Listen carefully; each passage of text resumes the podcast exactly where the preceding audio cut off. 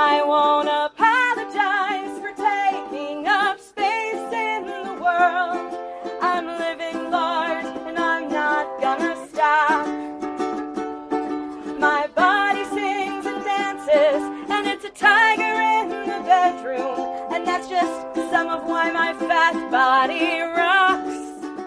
Herzlich willkommen zum Larger Living Podcast, dein Podcast zum original intuitiven Essen nach Rash und Triboli, Health at Every Size, Body Image, Feminismus und einer Prise Ethnologie.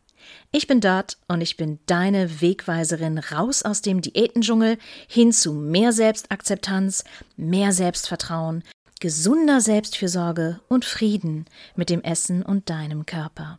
Lehn dich zurück, mach's dir gemütlich, schnapp dir ein heiß Getränk deiner Wahl. Wir legen los. Liebe Larger Living Podcast Fans, ich muss mich bei euch entschuldigen.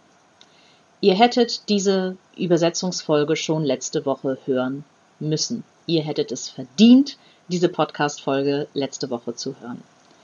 Jetzt, warum diese Woche und auch warum so spät in der Woche? Hey, bei mir tut sich einiges.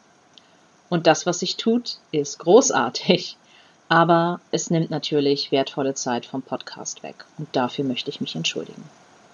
Jetzt kommt die positive Nachricht. Was ist es denn, was so viel Zeit wegnimmt und so großartig ist und was den Podcast aufgehalten hat?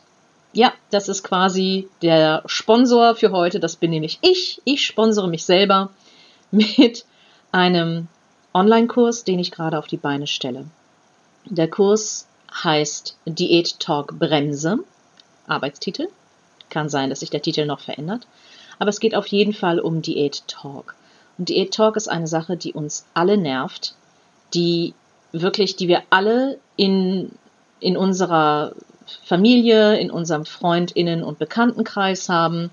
Und es reicht von so simplen Sachen wie Menschen, die sich über Diäten unterhalten, bis hin zu übergriffigen Kommentaren, wie ich sie immer nenne, die so ein bisschen an der Grenze zum Bodyshaming sind. Bescheuerte Sachen, ne? Also diese übergriffigen Kommentare, die noch nicht so richtig Bodyshaming sind, aber einen echt schon nerven. Oder halt richtiges Bodyshaming, was ich hier in diesem Podcast natürlich nicht reproduzieren will. Und das passiert uns dickfetten Menschen jeden Tag. Jeden Tag.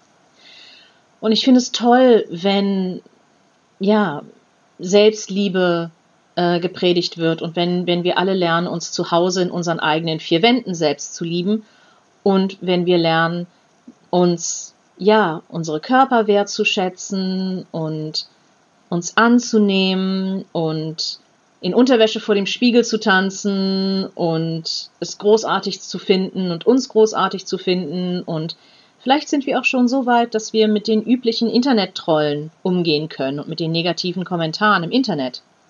Alles schön und gut. Was passiert aber, wenn wir einen Schritt aus der Haustür rausgehen? Um Schiller zu zitieren, es kann der Frömmste nicht in Frieden leben, wenn es dem bösen Nachbarn nicht gefällt. Da ist dann die fettphobische Nachbarin, die dann ankommt und einem wieder, ne, so ihr Gift versprüht und ja, was weiß ich, die solche Sachen wissen lässt wie, na, die Pandemie bekommt ihr aber auch ganz gut, wie ich sehe. Und ähnliche Sachen. Oder, ja, Leute, die die Einkäufe kommentieren. So, nach dem Motto, das ist aber ganz schön viel Zucker. Dann sitzt du da und denkst dir auch so, was geht dich das an?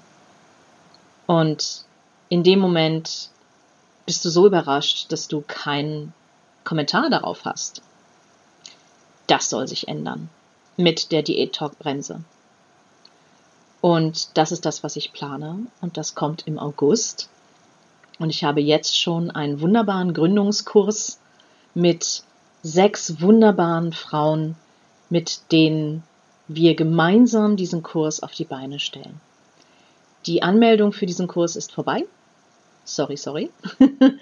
Aber der echte große Kurs kommt dann im August, wo alles hübsch und fertig und alles an einem Ort und abrufbar ist. Und das wollte ich euch erzählen, damit ihr auch mal einen kleinen Blick hinter die Kulissen bekommt und auch mal ja mitbekommt, was hier eigentlich bei Larger Living Coaching so abgeht. Das war jetzt genügend schamlose Eigenwerbung. jetzt geht's weiter mit meinem Podcast-Gast. Mein Podcast-Gast heißt Gina Friel und ich habe sie kennengelernt während meiner Ausbildung bei Animas School of Coaching in Großbritannien. Ja, ich habe meine Coaching-Ausbildung in England gemacht und saß aber die ganze Zeit mit meinem Prachthintern in Berlin an meinem Tisch. Und die Schule ist großartig. Also das ist wirklich, die bezahlen mich nicht, dass ich das, das sage oder ich habe mit der Schule nichts am Hut, außer dass ich dort gelernt habe. Und Gina war in meiner Kohorte und wir haben uns halt von Anfang an kennengelernt in der Kohorte. Wir waren oder wir sind noch eine ziemlich enge Gruppe. Wir haben unsere eine kleine WhatsApp-Gruppe, in der ordentlich die Post abgeht. Äh, es gibt mittlerweile schon die ersten kleinen Animas-Babys, die geboren wurden. Und Gina war halt die erste Person, die, als wir eingeladen wurden zu sagen, okay, was, was machen wir denn später mit der Ausbildung? Als was für einen Coach möchten wir denn arbeiten? Wie sieht denn unsere Zukunft aus?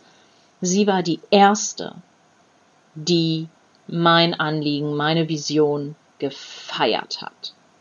Sie war die erste, die mit einem großen, dicken, fetten Lächeln da saß und gesagt hat, Yes, Dot! I believe in you. Und gesagt hat, ich kann ihren Akzent nicht so gut nachmachen, leider.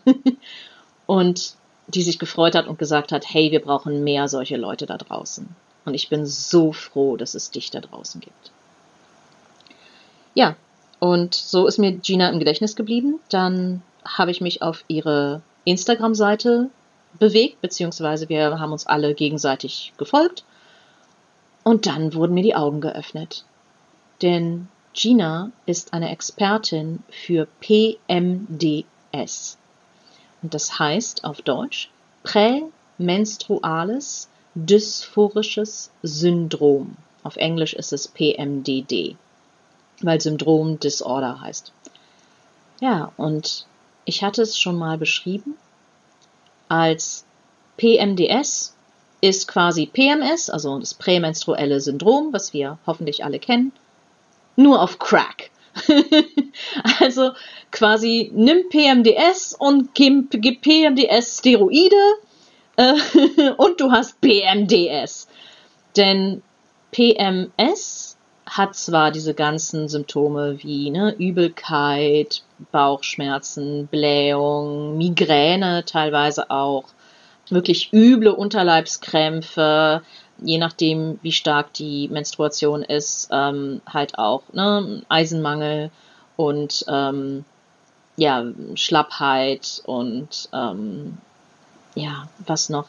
Ja, gut, ich meine, durch die Hormone dann halt auch die ganzen psychischen Geschichten, die ich jetzt aber auch nicht unbedingt ausführen möchte, weil die bei PMDS nochmal eine Nummer krasser sind und Gina hat darüber mit mir geredet.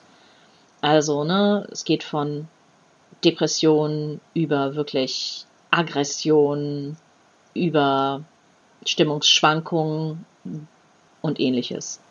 Eine Sache sollte ich vielleicht auch noch sagen. Natürlich werden wir uns über Menstruation unterhalten, beziehungsweise das Thema ist Menstruation. Die ähm, Menschen, die mit Menstruation nichts anfangen können, für die ist diese Episode nicht. Es geht aber auch um diese ganzen Nebenwirkungen, die ich gerade aufgezählt habe von PMDS. Und warum PMDS so furchtbar ist. Wie man merkt, dass man PMDS hat. Oder dass es halt, ja, Indizien dafür gibt, dass man PMDS hat. Und was man dagegen tun kann. Welche Therapiemethoden es gibt. Und Ginas persönliche Erfahrungen, die sie auch noch freundlich und großartig, wie sie ist, am Ende geteilt hat. Also wir werden teilweise auch wirklich sehr persönlich werden. Dazu muss ich eine Triggerwarnung aussprechen. Denn diese ganzen Symptome, die ich vorhin aufgezählt habe, da ist quasi, ne, nach oben ist offen. Die De oder nach unten besser gesagt bei der Depression. Und wir reden nicht im Detail darüber, also keine, keine Sorge, aber wir sprechen die Dinge an. Deswegen bekommt diese Episode eher eine Content-Warnung als eine Triggerwarnung, weil wir reden nicht im Detail darüber, aber es wird schon erwähnt. Und es gibt auch Zahlen. So, es genügend Panik und Angstmache. Wir gehen nicht tief rein, aber ich wollte euch halt warnen. Achtet gut auf euch, achtet gut auf eure Trigger. Ich werde eine Content-Warnung oben in die Folge geben, wie immer. Und ja, jetzt geht's los. Ich sollte vielleicht noch dazu sagen, dass April PMDS-Monat ist, internationaler. Das heißt, ähm, ich habe es gerade noch so geschafft, euch die Episode im April zu präsentieren, aber selbst wenn ich sie im ähm, Mai, oh Gott, was kommt nach April? Nicht März, nein, Mai. Äh, selbst wenn ich die Episode im Mai veröffentlicht hätte, PMDS ist ein ganzjähriges Thema. Genauso wie Black History Month nicht nur ein Monat im Jahr sein sollte sollte uns, glaube ich, allen klar sein. So. Auf die Frage, was ist PMDS, hat Gina eine Sache geantwortet, die ich unbedingt mit euch teilen muss, und zwar PMDD is an absolute shit show. Auf Deutsch, PMDS ist eine absolute Scheißveranstaltung. Oder halt ist absolute Kackscheiße. Es ist wirklich grauenvoll. Und die Menschen, die davon betroffen sind, leiden wirklich sehr und dadurch, dass das meistens Menschen mit einem Uterus sind oder mit einer Gebärmutter, sind das Menschen, die auch nicht so ernst genommen werden in ihrem Leiden. Und es dauert eine ganze Weile, bis Person rausfindet, hey, was stimmt hier eigentlich nicht mit mir? Was ist das eigentlich? Warum bin ich so extrem ausgenockt an einer Woche im ganzen Monat? Und viele Menschen, die an PMDS ähm, ja, leiden, sagen auch, es wirklich fühlt sich an wie die Woche aus der Hölle. Und ja, sie fallen halt wirklich eine Woche im Monat komplett aus. Was für viele Leute auch schwierig macht, überhaupt einen, ja, so einen regulären Job im Büro zu haben, es sei denn, sie können und dürfen Homeoffice machen. Und das geht natürlich auch nur bedingt. Gina hat aber noch dazu gesagt, dass PMDS zwar eine absolute Shitshow ist, aber die Community, die Community um PMDS ist Magic, absolute Magie. Die Leute sind so unglaublich nett, unterstützen sich so sehr und ja, also es ist halt immer so, ne? Kollektives Leiden schweißt zusammen. Das kennen wir jetzt auch aus der Pandemie, wenn wir darüber reden und wenn wir ja unsere Herzen öffnen und uns ein bisschen verwundbar machen und teilen, was mit uns los ist, dann kriegen wir sehr viel Unterstützung und Mitgefühl und Hilfe und fühlen uns gut aufgehoben und zu Hause. Und genauso ist es auch bei PMDS, logischerweise. Und ich sprach noch kurz mit Gina darüber, dass das wirklich diese, dieser Bedarf nach, nach so einem Gefühl von, ja, okay, hier gehöre ich hin und nach, nach dem Miteinander, nach Community ist wirklich ein Grundrecht und ein Grundbedürfnis von uns. Und auch gerade jetzt in der Pandemie wird uns immer wieder mehr klar, was das eigentlich für uns bedeutet und wie sehr wir das eigentlich wollen und auch brauchen.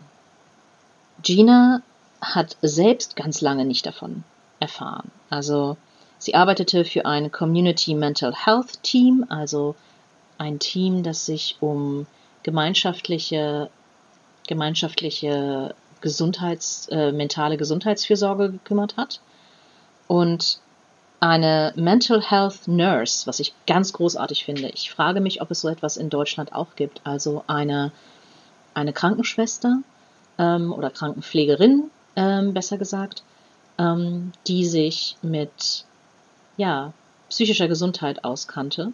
Oder eine psychische Gesundheitskrankenpflegerin, keine Ahnung.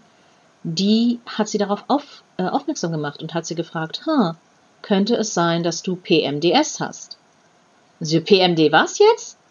So PMD, what the fuck? und dann hat sie sich das angeschaut und sie meinte, wow. Und es war wirklich so ein Mindblow-Moment, wo sie endlich eine Erklärung für das hatte, was sie jeden Monat erlebt. Endlich hatte das einen Namen. Endlich. Dann hat Gina so ein bisschen erklärt, wie es sich für sie persönlich anfühlt. Und dabei hat sie immer gesagt, dass es super wichtig ist, dass wir uns vor Augen führen, dass bei jedem Menschen mit PMDS PMDS anders aussieht.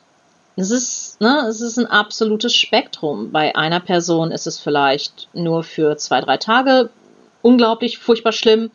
Für manche Leute bis zu zwei komplette Wochen. Und manche Leute noch länger. Bei Gina sind es so zwei Wochen, von denen die erste noch machbar ist. Also, ne, sie merkt so um den Eisprung herum ändert sich was. Dann merkt sie schon so einen, so einen Shift, so eine Veränderung in ihrer Stimmung, in ihrer Grundstimmung, die halt so ein bisschen nach unten gezogen wird. Kennen viele von, von euch da draußen mit Sicherheit auch. Kenne ich auch. Ähm, und die erste Woche danach ist, wie gesagt, ist okay, da kann sie, kann sie mit umgehen, das kriegt sie hin. Aber die zweite Woche, da muss sie wirklich sehr gut für sich sorgen. Die verbringt sie dann meistens auf dem Sofa liegend, mit einer Kuscheldecke, einer Wärmflasche und ja, es ist wirklich grauenvoll. Grauenvoll. Und sie hat auch genauso wie ich ähm, ziemlich heftige Menstruationen wo sie tatsächlich auch äh, Eisen einnehmen muss, das sie jetzt ganz gut gemanagt hat mit ihrer Frauenärztin. Bei mir sieht es so aus, dass es zum Glück nicht ganz so extrem wird, aber ich höre auch gut auf meinen Körper. Und ich habe tatsächlich jeden Monat richtiges, extremes Verlangen nach rotem Fleisch oder nach roter Beete oder ähnlichem. Ne? Also Eisen, Eisen, Eisen. Ich höre auf meinen Körper, ich führe meinem Körper das Eisen zu und dann geht es mir auch besser. Das ist, ähm, das ist so eine Sache. Also sie meinte auch, es gibt einige Leute mit PMDS, die ihre Symptome über Nahrungsergänzungsmittel managen oder halt mit ihren Symptomen besser klarkommen.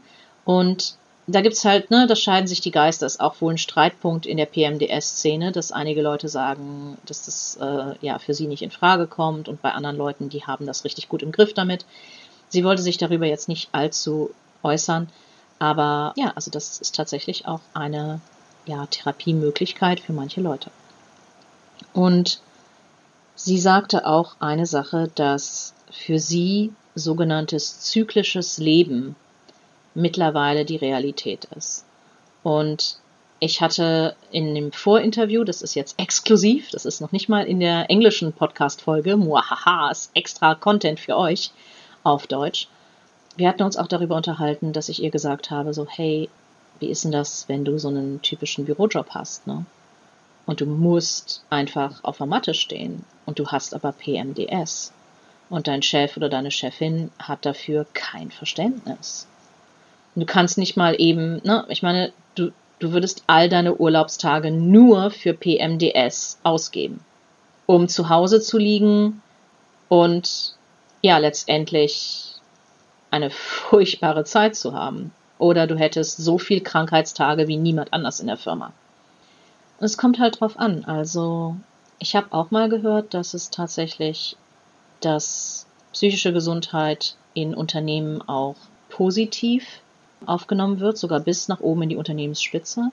Und dass einige GeschäftsführerInnen sich offen zu ihren Depressionen zum Beispiel, jetzt nur als Gegenbeispiel, bekennen und sagen, ja, ich habe jeden Monat ein bis zwei Tage, in denen ich mich zurückziehe, in denen es mir absolut nicht gut geht und die bin ich nicht erreichbar. Und es ist okay. Ich gehe dann auch nicht an meine E-Mails. Ich lasse das meine Sekretärin machen. Ich lasse das na, mein Stellvertreter, ich lasse das andere Leute machen, dass ihr wisst, es kann sein, dass ich zwei Tage im Monat, drei Tage im Monat nicht ansprechbar bin.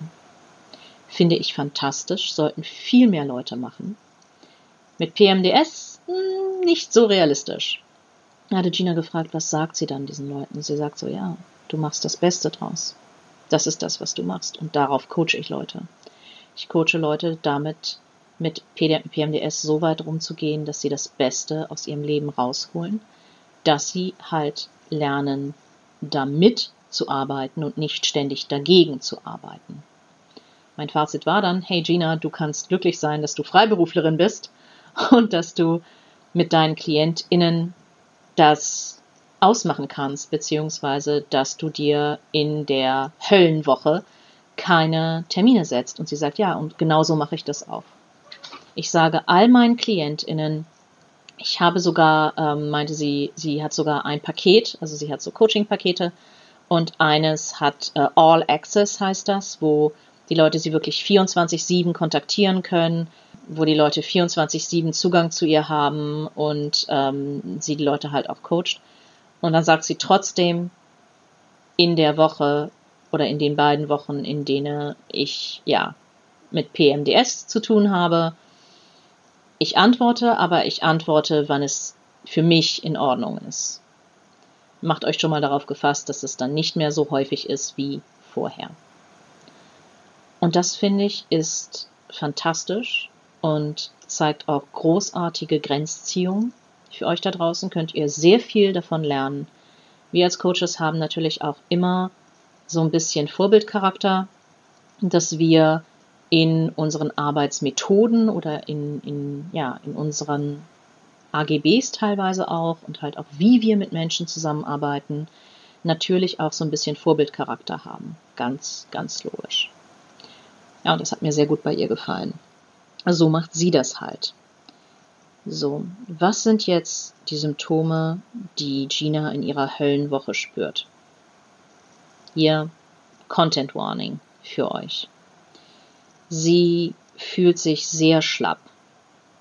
Nicht nur wegen des Eisenmangels, sondern generell und halt wirklich, sie fühlt sich richtig ausgelaugt so sehr, dass sie teilweise wirklich, dass es ihr schwerfällt, aus dem, aus dem Bett aufzustehen und dass sie wirklich nicht viel schafft.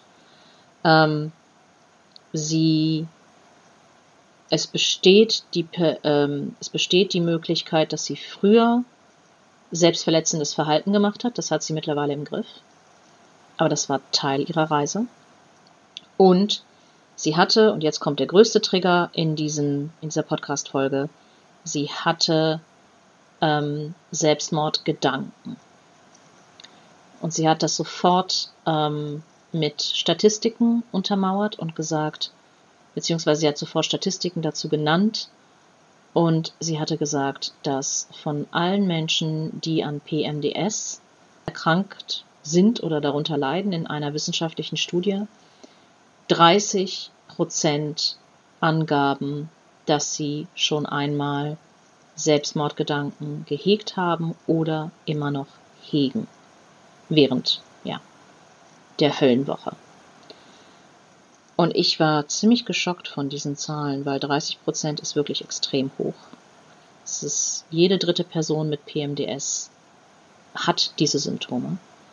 Und es zeigt halt auch, wie ernst zu nehmen diese Erkrankung ist. Und es ist nicht einfach nur so eine kleine ja, so eine kleine Frauen, Frauengeschichte ist, einfach nur so ein bisschen PMDS, soll sich nicht anstellen und so. Also solche, solche, ja, Kleinrednereien von Menschen, die so etwas wahrscheinlich niemals in ihrem Leben erfahren. Nein, PMDS ist eine ernstzunehmende Erkrankung.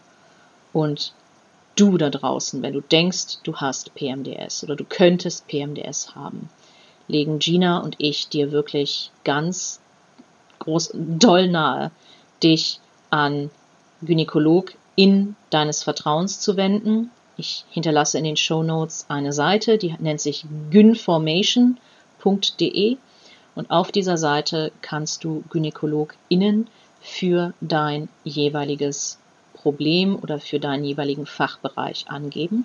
Und ich kann dazu sagen, dass die GynäkologInnen sich auch ja auswählen lassen nach Gewicht beziehungsweise äh, ich meine sogar Gewichtsstigmatisierung, Gewichtsdiskriminierung. Du kannst diesen Punkt anklicken und dann werden dir die GynäkologInnen genannt, die sich nachweislich dagegen aussprechen und du wirst nicht stigmatisiert, diskriminiert werden oder Höchstwahrscheinlich nicht zumindest. Und die Leute sind darüber dann informiert, die ÄrztInnen. Großartiger Service, wie ich finde. Ähm, und es gibt halt noch ganz viele andere Sachen. Also zum Beispiel auch GynäkologInnen, die kein Problem haben mit Transmännern. GynäkologInnen, die kein Problem haben mit Kinderwunsch und Dicksein zum Beispiel. Auch ein sehr wichtiges Thema. So würde ich tatsächlich gerne mal eine Gynäkologin interviewen. Aber genug von gynformation.de ist eine wunderbare Ressourcenseite und die verlinke ich euch sehr gerne. Sie hat noch ähm, oder sie hatte tatsächlich noch Symptome wie Paranoia und ähm, Depressionen findet sie, ist es nicht wirklich, beschreibt es nicht wirklich, weil Depressionen so ein, so ein Sammelbegriff sind und so ein bisschen wischiwaschi. Das, was sie teilweise erfährt, ist wirklich eine tiefe Depression, bis zu einem Punkt der Hoffnungslosigkeit. Was auch nochmal wirklich darauf hindeutet, ne, PMDS ist eine ernstzunehmende Erkrankung und das ist nicht, nicht einfach nur so ein Larifari. Ach ja, ich fühle mich ein bisschen, bisschen down, bev äh, bevor ich meine Tage kriege. Nein. Nein. Nein. Genug der, der etwas härteren Sachen. Ähm, was kann man jetzt dagegen tun? Was kannst du jetzt dagegen tun? Was sind die üblichen Behandlungsmethoden bei PMDS? Nun ja, erstmal natürlich hormonelle Behandlungsmethoden. Sprich, die Pille, Spirale wird sehr häufig und sehr gern genommen. Gina hatte die Spirale für eine ganz lange Zeit und es hat bei ihr wirklich furchtbar, war furchtbar, dann ist sie umgestiegen auf die Pille, war auch grauenvoll, lauter Nebenwirkungen, mit denen sie nicht einverstanden war. Und dann gibt es natürlich noch die Möglichkeit, Antidepressiva zu geben. Die haben aber natürlich auch Nebenwirkungen und das Problem ist halt auch, du musst Antidepressiva durchnehmen, damit sie wirken und es dauert halt auch einige Monate, bis die Wirkung sich wirklich einstellt. Ähm, das heißt, dass selbst wenn du die Antidepressiva anfängst zu nehmen, die ersten paar Monate natürlich nicht ganz so angenehm werden. Also du hast nicht sofort die Wirkung. Und die Antidepressiva haben eine Menge Nebenwirkungen und wenn du die Antidepressiva eigentlich nur für zwei Wochen im Monat brauchst, ist es natürlich auch so eine Sache, die du natürlich mit PsychiaterInnen deines Vertrauens besprechen solltest. Es wird aber sehr häufig benutzt und Gina meinte auch noch dazu, dass für viele Menschen bereits die Hormonbehandlung wirklich wie so ein Antidepressivum wirkt. Also sie meinte, dass sehr viele Menschen im PMDS zirkeln, sagen, ähm, ich wollte ganz lange nicht die Pille nehmen, wegen der Nebenwirkungen, wegen der Thrombosegefahr, wegen, ich brauchte es halt einfach nicht. Und dann haben sie die Pille genommen und es hat ihr Leben verändert. Also ja, hormonelle äh, Empfängnisverhütungsmethoden haben ihre Nebenwirkungen.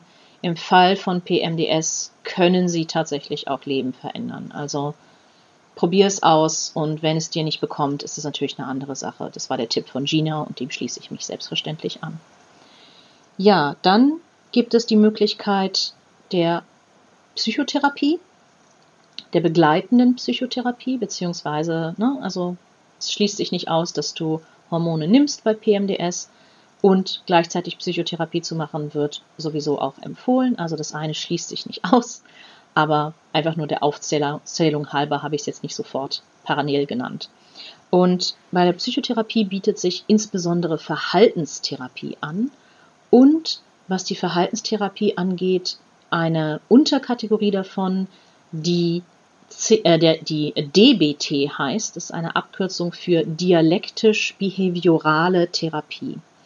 Und DBT ist eines meiner absoluten Lieblingsmethoden, um Stress zu reduzieren, um mit intensiven Emotionen umgehen zu lernen, um ja die eigene Psyche auch besser kennenzulernen tatsächlich und um sich einen eigenen Werkzeugkoffer an sogenannten Skills, also bei, äh, bei DBT wird von Skills gesprochen.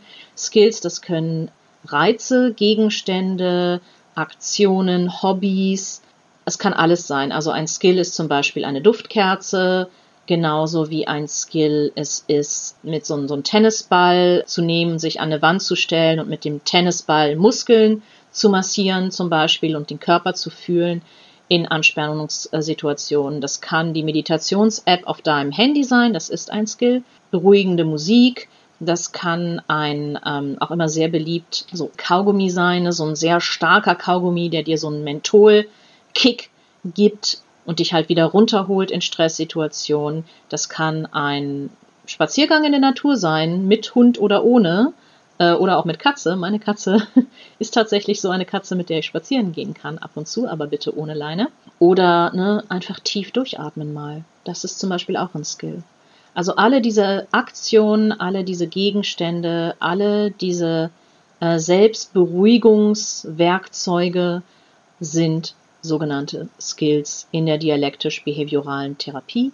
Und der Sinn von DBT ist es, eine sogenannte Skillkette zu bilden, also quasi so eine Notfallbox sich zu packen, die Gina auch hat und die sie auch sehr empfiehlt, die sie all ihren KlientInnen empfiehlt, mit diesen jeweiligen Skills. Also bei ihr ist es zum Beispiel, sind es Duftkerzen auch, ist es eine Wärmflasche und die Wärmflasche hat zwei Funktionen. Also einmal ist die Wärme natürlich unglaublich angenehm, aber du spürst diese Wärme auch und dieses Spüren der Wärme soll dich zurück ins Hier und Jetzt holen.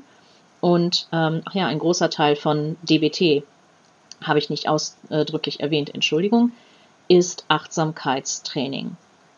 Also sich in großen Stresssituationen oder halt in Stresssituationen allgemein, die müssen nicht super hoch sein, zurückzuerinnern, was passiert im Hier und Jetzt weil DBT wurde ursprünglich für Menschen mit Borderline-Persönlichkeitsstörung entwickelt, um halt selbstverletzendes Verhalten zu ersetzen mit anderen Reizen, die genauso funktionieren, ohne das selbstverletzende Verhalten komplett aus der Gleichung herauszunehmen. Es ist ein bisschen ähnlich wie Binge-Eating oder emotionales Essen, ähm, was nicht das gleiche ist, was aber auf Deutsch sehr oft und gerne synonym verwendet wird. Dazu sollte ich vielleicht eine extra Episode auf Deutsch machen. Ich hatte mir dazu Isabel Foxen-Duke eingeladen und ich empfehle dir dazu, die erste Episode dieses Podcastes noch einmal zu hören. Da gehen Isabel und ich sehr darauf ein, beziehungsweise die deutsche Übersetzung dieser Folge. T ist halt großartig dafür, dir deine, deine Skills einfach zu erweitern. Also du baust dir deine eigene Skill-Bibliothek, deinen eigenen Skill-Werkzeugkoffer auf. Und dabei ist halt ganz wichtig, dass diese ja, negativen Skills immer noch da bleiben, aber halt durch positive Skills bereichert werden. Also wer bin ich oder wer ist der Therapeut, Therapeutin, dir deine Überlebensskills, die du bisher benutzt hast und die du bisher gebraucht hast, unter dem, unter dem Arsch wegzuziehen, auf gut Deutsch. Das bringt ja nichts. Und die zu verteufeln bringt erst recht, erst, äh, erst recht nichts. Natürlich, wenn du in emotional angespannten Situationen bist, zu essen und wenn, wenn du an nichts anderes denken kannst, wenn nichts anderes funktioniert, na klar, natürlich, wenn das das Werkzeug ist, was dich runterbringt, was dich beruhigt, was dich wieder denken und handeln lässt? Hallo, auf jeden Fall. Auf jeden Fall. Das Problem ist nur, wenn das das einzige Werkzeug in deinem Werkzeugkoffer ist. Und Gina und ich coachen beide Menschen dazu, sich diesen Werkzeugkoffer zu packen. Ich möchte auch nicht so sehr ins Detail gehen, das habe ich im englischen Interview zu sehr gemacht. Und ich möchte wirklich nochmal, ja, betonen, Gina hat das auch im Interview getan, dass DBT bei jeder Person individuell anders aussieht. In Deutschland ist es so, dass und auch in Großbritannien genauso, dass DBT sehr häufig in psychosomatischen, psychiatrischen Kliniken angeboten wird. Da gibt es eine spezielle DBT-Station, auf der war ich in Göttingen. Ich habe eine gute Erinnerung an meine Zeit in der DBT-Station. Ich habe extrem viel gelernt äh, über mich, Sie hatten auf der Station sogar einen Aromatherapie-Experten. Also wir haben bei DBT auch Aromatherapie gelernt. Ich weiß, welche Öle ja für mich einfach angenehm sind. Wobei, was Aromatherapie angeht, ich da wahrscheinlich auch ein bisschen mich jetzt unbeliebt mache, wenn ich sage, mir gefällt einfach nur der Duft. Ich glaube nicht wirklich daran, dass jetzt ein ganz spezifisches Öl eine Wirkung für ein spezifisches Ding hat. aber es ist angenehm, in Anspannungssituationen Düfte zu riechen, die mich an bestimmte Situationen erinnern. Also als kleines Kind, ich bin Halbfranzösin, äh, meine Großeltern haben in der Provence gelebt. Lavendel hat für mich halt auch einfach nicht bloß eine beruhigende Wirkung, sondern erinnert mich an Kindheitserinnerungen, wie ich als kleines Mädchen durch die Lavendelfelder gerannt bin. Und natürlich macht das was mit mir. Mein Unterbewusstsein erinnert sich an eine glückliche Zeit. Mein Unterbewusstsein erinnert sich an Südfrankreich. Mein Kopf sieht die Bilder vom lilanen Lavendel und erinnert sich an eine glückliche Zeit in meiner Kindheit. Und na klar macht das was mit mir. Na klar holt mich das zurück. Und na klar ist das so ein emotionaler Anker für mich. Keine Frage. Und das ist halt auch ein Skill. Und den hatten wir halt damals in der Station. Gina war nicht in Gruppentherapie, also DBT wird auch gerne halt ne, auf ähm, so Stationen in Gruppentherapie angeboten. Da habe ich das durchgemacht damals. Sondern sie war in Einzeltherapie. Sie wollte keine Gruppentherapie machen damals. Und das war für sie auch die bessere Entscheidung. Also du kannst es auch in Einzeltherapie machen. Sowohl Gina als auch ich ja, stellen diese Methode vor und erzählen, was so das Ziel ist. Und wir beide sind keine TherapeutInnen und wir können natürlich nicht den gleichen, die gleiche Therapie anbieten wie auf einer kontrollierten psychosomatischen, psychotherapeutischen Station. Logischerweise, wir können keine so engmaschige Betreuung bieten. Wir sind beide keine PsychotherapeutInnen. Wir sind beide Therapie erfahren, das ist ein Unterschied. Und wenn du dir Hilfe suchen möchtest zu DBT, also wir können dich beide informieren, das können wir sehr gerne tun. Aber ich muss halt dazu sagen, dass weder dieser Podcast noch ein Coaching mit mir eine qualifizierte Beratung in einer psychotherapeutischen Beratungseinrichtung ersetzt, logischerweise. Ne? Also bei PMDS gehört natürlich auch mehr dazu als bloß DBT, aber es ist ein wunderbares Tool und du kannst dir ja auch jetzt schon vielleicht als Inspiration zu diesem Podcast eine eigene Skillkette überlegen und deine eigene kleine Notfallbox packen. Das hat den Vorteil, dass du dir halt nicht immer alles zusammensuchen musst. Du hast alle die Sachen, die dir Erleichterung verschaffen in anspannenden also in angespannten Momenten, in schwierigen Momenten, alles an einem Ort, alles in einer schönen kleinen Box und das ist dann deine Box, da musst du auch nicht lange suchen. Und das ist ein sehr, sehr schönes Selbstfürsorge-Ritual, ein sehr schönes Selbstfürsorge, ja, Werkzeug. Und das möchten Gina und ich dir gerne mitgeben. Eine Sache wollte ich auch noch teilen zu DBT, die ich aus meiner eigenen Coaching-Erfahrung rausgezogen habe die äh, eine lustige Geschichte ist. Und ich finde, wir sollten das Thema auch mal ein bisschen mit was Lustigem auflockern. Und zwar, ähm, ich hatte Anfang diesen Jahres im Januar eine Reihe an, an Webinaren gegeben zum Thema Hilfe, Hilfe, ich will schon wieder Diät machen und hatte DBT dort erklärt und vorgestellt. Und eine Teilnehmerin aus diesen Webinaren hat mir ein super tolles Feedback gegeben, was ich an dieser Stelle auch einfach gerne teilen möchte. Und sie sagte, als ich halt Achtsamkeit erklärt habe und halt erklärt habe, du musst nicht Yoga machen, um achtsam zu sein, du musst nicht meditieren, um Achtsamkeit zu erleben, du kannst achtsam dein Geschirr abwaschen. Alles, was Achtsamkeit macht und dir beibringt, ist, dass du in hier und jetzt verweilst und all das was aufkommt, mit Neugierde, aber ohne Bewertung aufnimmst. Zum Beispiel beim Abwaschen merke zum Beispiel, wie die Teller sauberer werden oder wie die Teller sich verändern, wie sich die, der Schwamm in deiner Hand anfühlt, wie sich die Seife anfühlt. Vielleicht quietscht es ja so ein bisschen, vielleicht wird es glitschig. Die Wärme des Wassers, ja, vielleicht auch Verkrustungen auf den Tellern, die du mit ein bisschen mehr Anstrengung mit der anderen Seite des Spülschwammes wegschrubben musst. Vielleicht fühlst du dann auch die, der Widerstand ähm, dieser Verkrustungen, das, ne, deine Muskeln, die sich etwas mehr anstrengen. Nur so als Beispiel, du kannst tatsächlich sehr achtsam dein Geschirr spülen. Das kann eine sehr neue Erfahrung sein. Und du kannst, ähm, ja, so hast du wahrscheinlich noch nie Geschirr gespült. Und sie meinte, oh, du hast mir Achtsamkeit, also du hast jetzt gerade wirklich, äh, blow, ne, du hast mir wirklich so einen Mind-Blow-Moment geschenkt, so einen richtigen Mindfuck. Ich habe immer gedacht, Achtsamkeit wäre ne, Yoga, Meditation und ich das war immer scheiße und ich mochte das nicht. Und immer wenn alle Leute von Achtsamkeit geredet haben, dann habe ich wirklich schon so im Strahl gekotzt.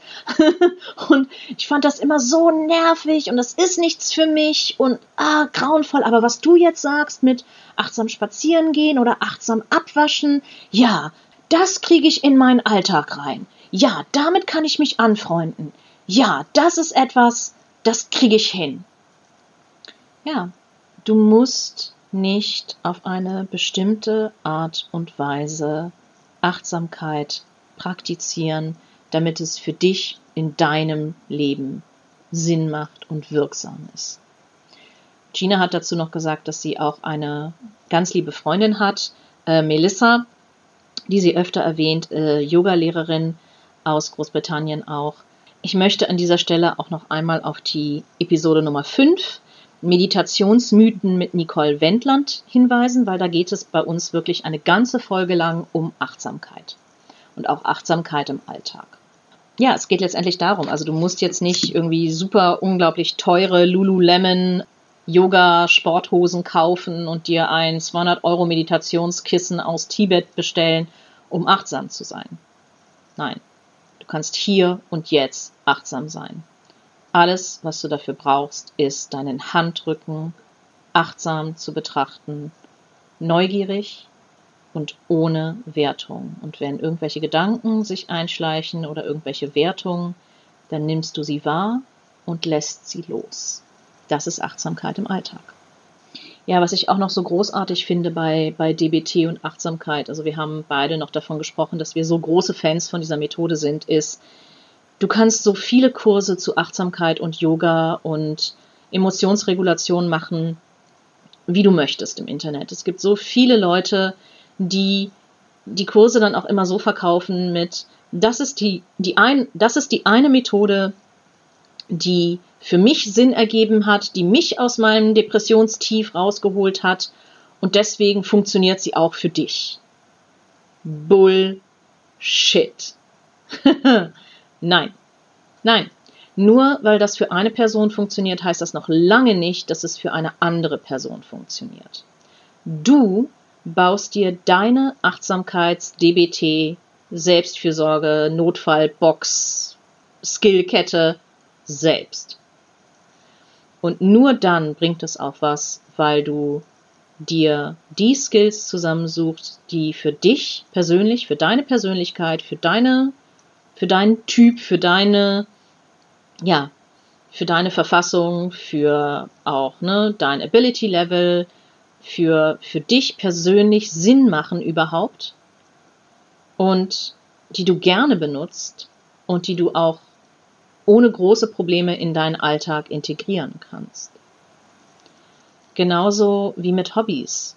Wer bin ich, dass ich dir sage, ja, nimm ein entspanntes Bad und äh, schwimm im Pool, wenn du Angst vor Wasser hast. Wer bin ich, dass ich dir vorschlage, am Wochenende mit deinen Freundinnen bouldern zu gehen oder klettern zu gehen, wenn du eine furchtbare Höhenangst hast? Nur als Beispiel. Das macht keinen Sinn. Ich habe dann auch noch eine sehr intime Sache geteilt.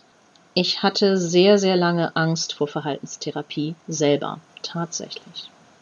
Ich habe immer geglaubt, Verhaltenstherapie, das sind diese strikten Hausaufgaben, die du aufbekommst und wenn du die Hausaufgaben nicht machst, dann passieren schlimme Dinge und noch mehr Hausaufgaben, noch mehr Druck, noch mehr Geschichten.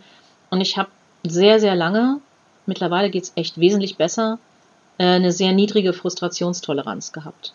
Für mich war es so, dass wenn ich irgendein ein Ziel und egal wie klein das auch war, nicht erreicht habe, dann habe ich mich wie ein absoluter Versager gefühlt.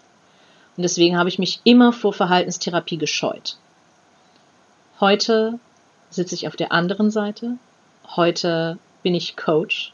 Heute wende ich Taktiken der Verhaltenstherapie an oder halt, ja, Taktiken, Strategien, Methoden, Inhalte ähm, der Verhaltenstherapie an. Aber ich bin kein Verhaltenstherapeut, keine Verhaltenstherapeutin. Ich bin Coach. Das ist noch ein bisschen anders.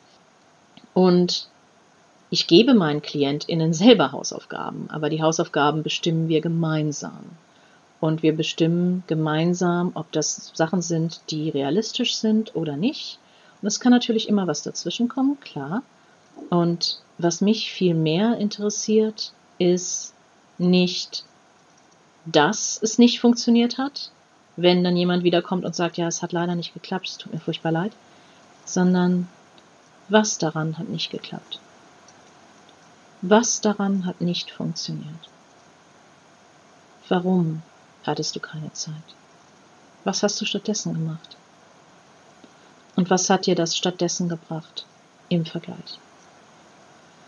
Weil das sind die interessanteren Gespräche und die interessanteren Konversationen. Und jetzt sitze ich mal auf der anderen Seite und gute VerhaltenstherapeutInnen machen das Gleiche mit dir. Also die stellen dir haargenau die gleichen Fragen.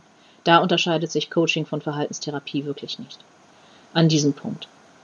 Jetzt sitze ich da und sage, boah, was war ich dumm.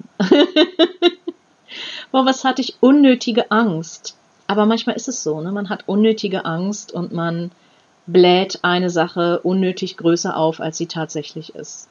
Und dabei ist es eigentlich eine wunderschöne Erfahrung, diese Verhaltenstherapie, ja, Verhaltenstherapie im Allgemeinen zu machen und halt auch an der Frustrationstoleranz zu arbeiten und ja, selber zu merken, wie viel man eigentlich leisten kann und schaffen kann, wenn man ein bisschen aus sich herausgeht und ein bisschen das Schneckenhäuschen verlässt ab und zu zu dem Punkt von PMDS, der auch sehr ähnlich ist zu vielen dicken Menschen, der auch Teil meiner Reise war, also eine, eine überlappende Geschichte, weil PMDS hat ja das D drin, was für dysphorische Störung gehört, also wo man den Körper ablehnt, wo man den Körper ähm, äh, kein gutes Haar daran lässt und wo man sich auch nicht zu Hause im eigenen Körper fühlt was wahrscheinlich bei vielen von euch auch, ja, auf Zustimmung stoßen wird. Und das kann ich halt sehr gut nachvollziehen durch meine Körperschemastörung, die ich jahrelang hatte. Und das ist so dieses Gefühl, ich hasse meinen Körper, aber mein Körper, das bin ja auch ich. Und Gina meinte, ja, das ist definitiv so, dass ich dieses Gefühl, ich hasse meinen Körper für das, was mein Körper mir einmal im Monat antut, dass sie das definitiv nach wie vor hat. Aber dieses Ja, aber das bin auch ich Gefühl halt immer mehr spürt und auch trainieren musste eine ganze Zeit lang. Und was sie dazu sagt, ist, dass Akzeptanz ist eine Reise und kein Ziel. Das ist eine Sache, die wir kontinuierlich machen müssen, an der wir kontinuierlich arbeiten müssen, um ja, das überhaupt zu erfahren. Es ist nicht so, du wachst eines Tages auf und alles ist, oh, wundervoll, vielleicht, vielleicht. Hab, ich habe tatsächlich auch solche Tage äh, ab und zu. Und äh, was heißt ab und zu? Ja, ich habe solche Tage. Aber die sind halt auch nicht immer da. Und manchmal habe ich hab auch ich Tage, wo ich tatsächlich auch da sitze und sage, boah, ich hasse meinen Körper. Und dann gucke ich mich an und sage, sag mal dort, was laberst du da eigentlich gerade? Was erzählst du da eigentlich gerade? Du hast einen wundervollen Körper. Dein Körper erlaubt es dir, all diese wunderbaren Dinge zu spüren, deine Umwelt wahrzunehmen.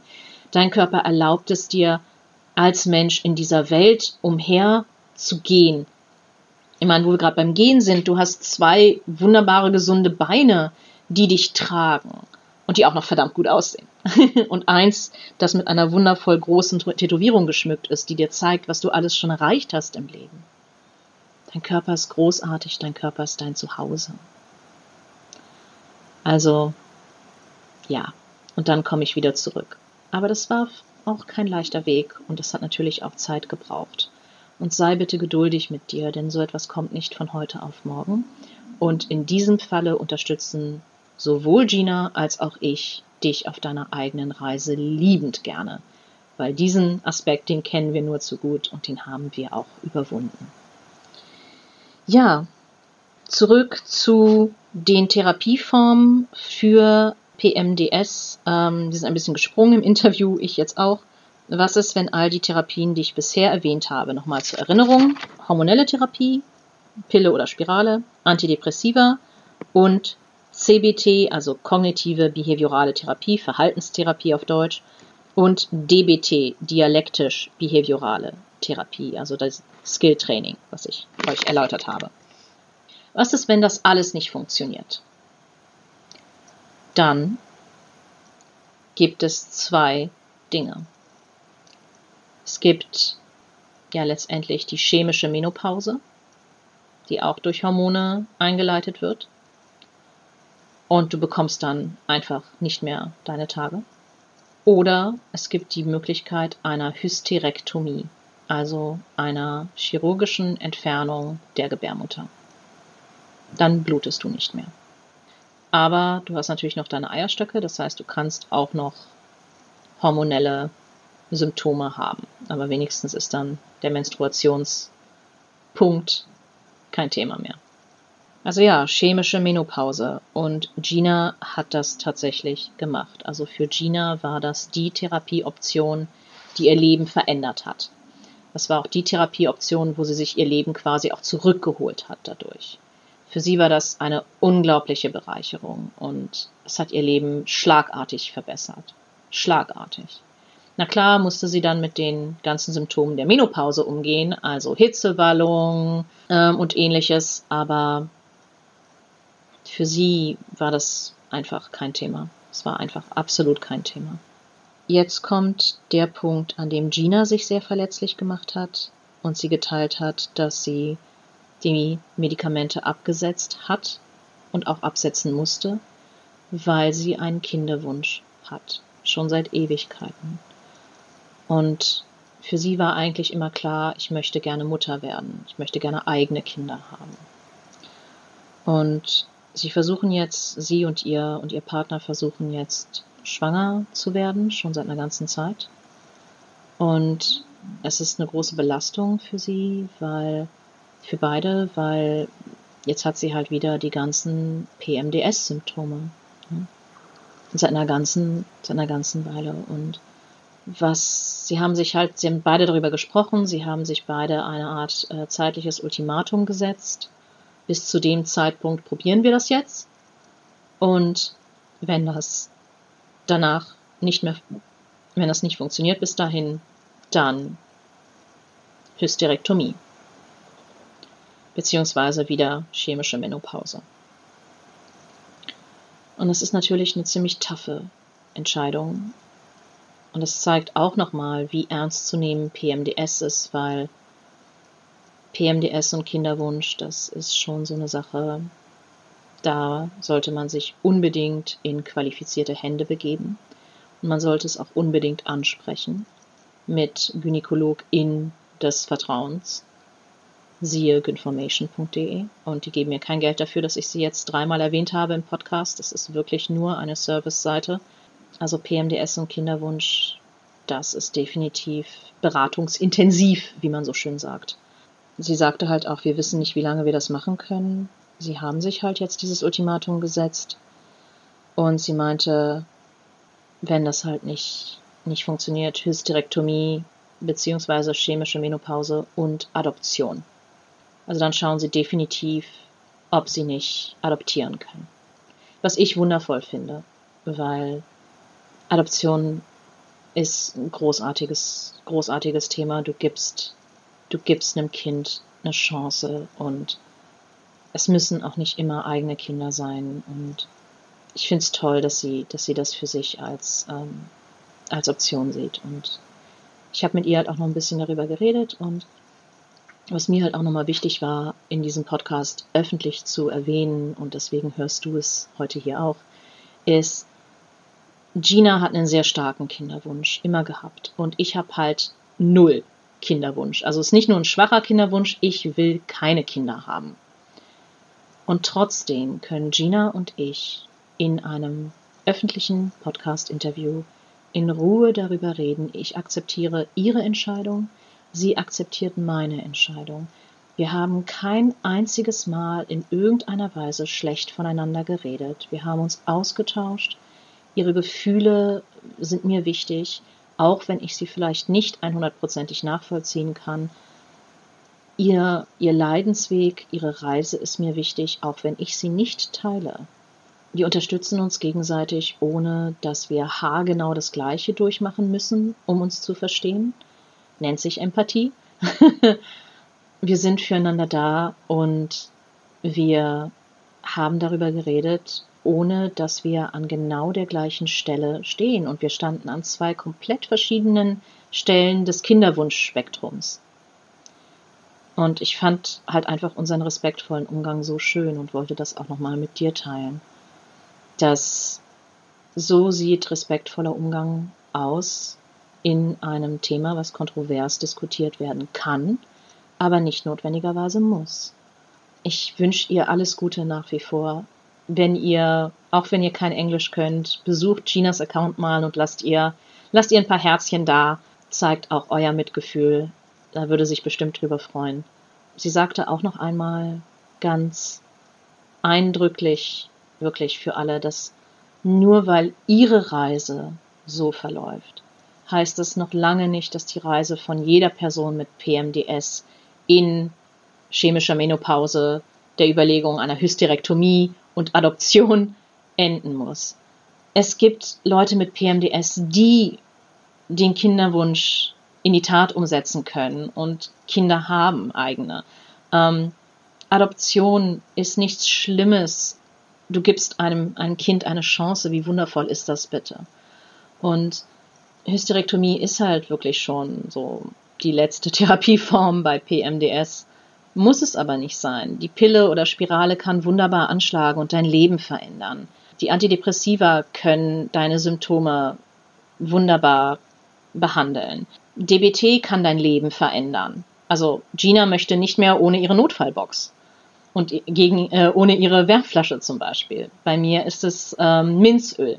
Und wenn du dich dafür interessierst, was ich mit Minzöl meine, schreib mich gerne an unter dot at largerliving.de und ich werde es dir erklären. Oder schreib mir eine private Nachricht auf at largerliving bei Instagram. Ich antworte dir darauf und teile, was es mit dem Minzöl auf sich hat.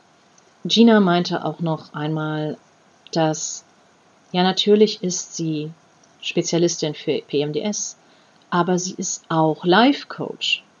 Und ja klar, ist es halt so eine Sache, ne? Also du bist halt im, du hast dein eigenes Unternehmen, du bist selbstständig, du möchtest Coach sein. Und na klar ist PMDS dein Fachgebiet.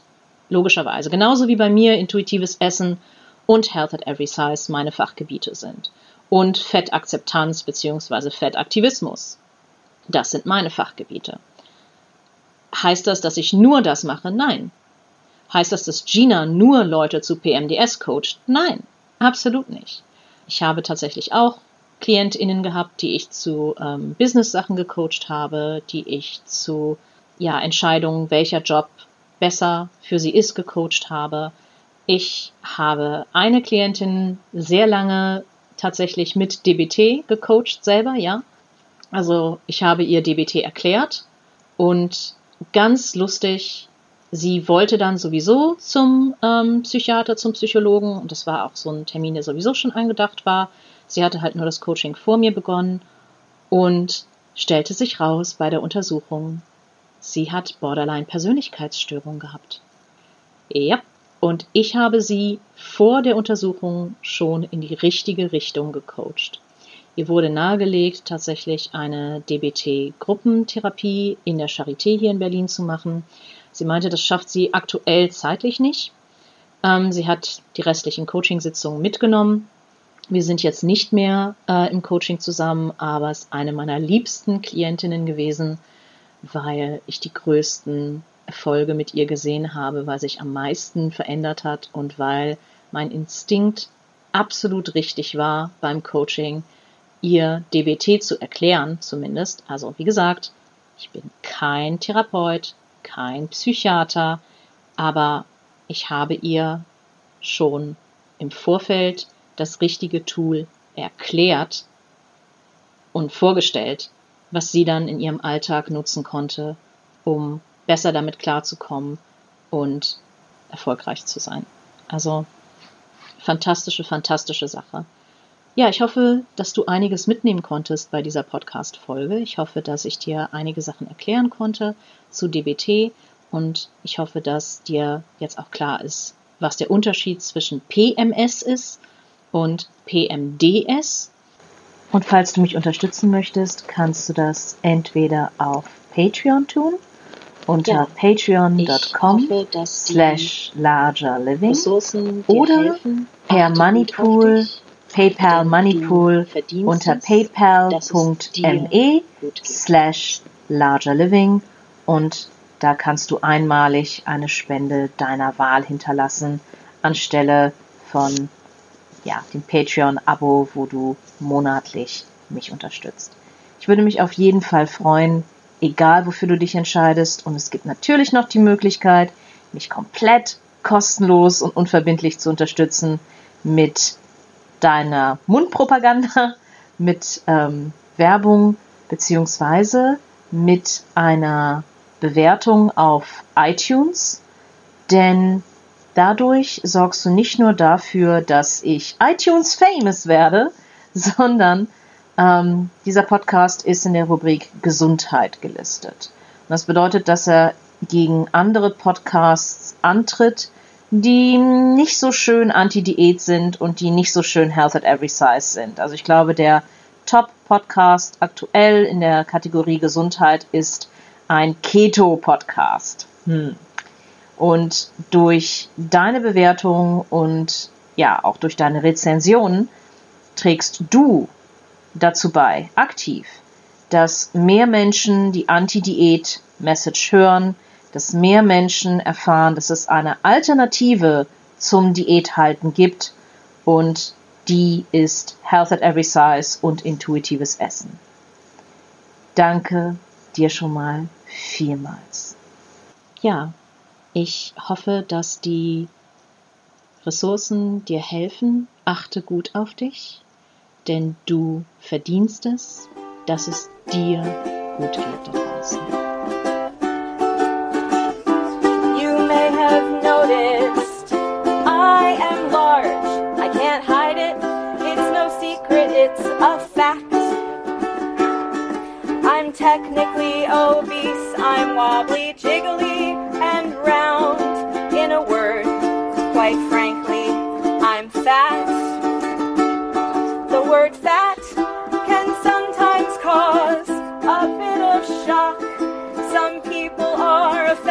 but I'm not.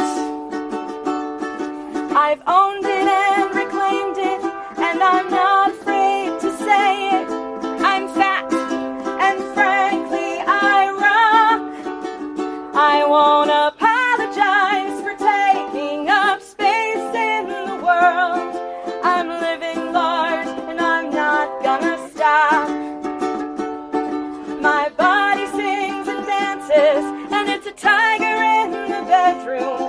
that's just some of why my fat body rocks. The war on obesity's a pile of shit. They just want to sell you one more diet book. They spend 650 billion dollars round the world. So we're at war against the way that people look. Some people wanna clutch their pearls and worry about us. They should be dieting. Dear God, what about their health? But there's no correlation between health and my appearance. So you can keep your damned opinions to yourself. I won't